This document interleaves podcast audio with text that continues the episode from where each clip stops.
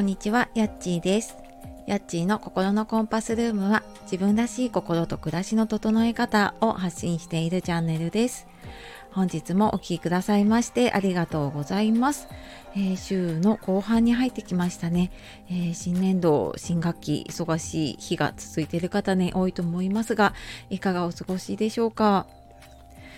えー、私は6月のねマルシェのお知らせ何度かさせていただいているんですけれどもその準備でね少しずつ、まあ、初めて、えーと、パワーストーンを使ったストラップとか、えーと、ブレスレットとかをね作って今ちょっと試作というか練習兼ねて作ってるんですけどまあなかなか細かい作業が難しくって、えー、進まなんか進んでは戻ってっていう感じなんですけれどもね。まあでもちょっとずつ、えー、こんな感じで作っていったらいいのかなっていうのが分かってきて、えっと、ツイッターではねちょっとつぶやいてるんですけれども、えー、いくつか作品ができてきたので、え、もしねあのマルシェ来られる方いたら是非あの概要欄の方にもねあの詳細載っているので興味ある方いたら6月17日の午後都内でやりますのでよかったら来てください。で今日は子育てで大切にしているたった一つのことっていうお話をしたいと思います。でこれ子育てって言ってるんですけれども私にとっては子育てだけじゃなくて仕事とか人間関係とかでもちょっと共通することかなと思っていることでなんかねいろんなことこれが大事あれが大事って言われているんだけど、まあ、なんか何が大事にしたらいいか分かんないなっていう方いたらあのお付き合いいただけたら嬉しいです。でこの子育てで大切にしているたった一つのことで、まあ、大切にしているというよりは大切にしたいと思っている、私自身もやっぱりなかなか、えーと永遠の課題でできていないこと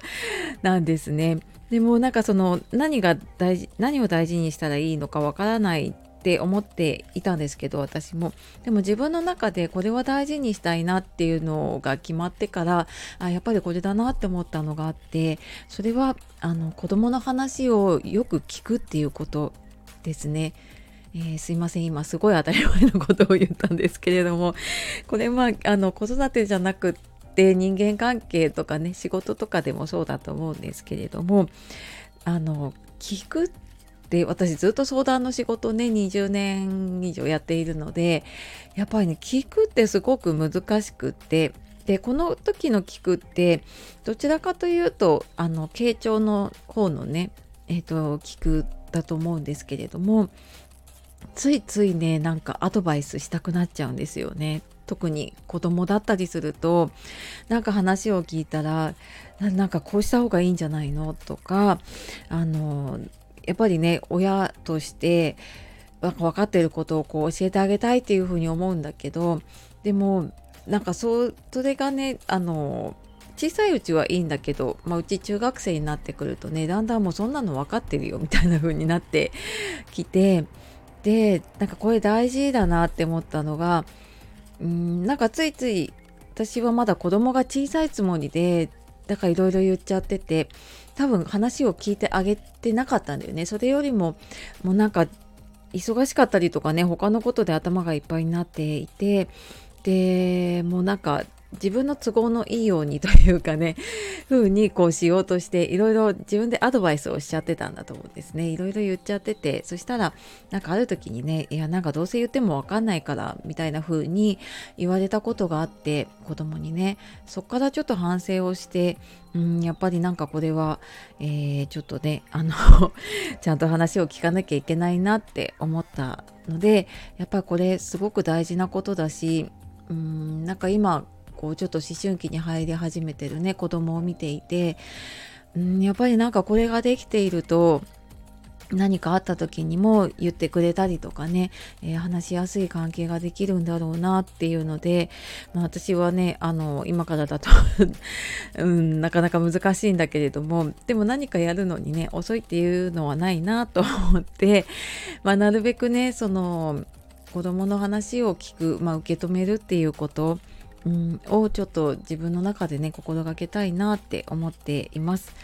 でまあそんな私もねあのまあいろいろ失敗してきたんだけど最大の失敗はちょっとメンバーシップの方で一度お話をしているのでよかったらねこちらも概要欄の方から聞いていただけたらと思いますうーんなんかねあのついつい忙しかったりとかうんなんか相手のためを思ってっていうといろいろ教えたくなっちゃったりとかねするんだけどうんそれよりもやっぱりねあの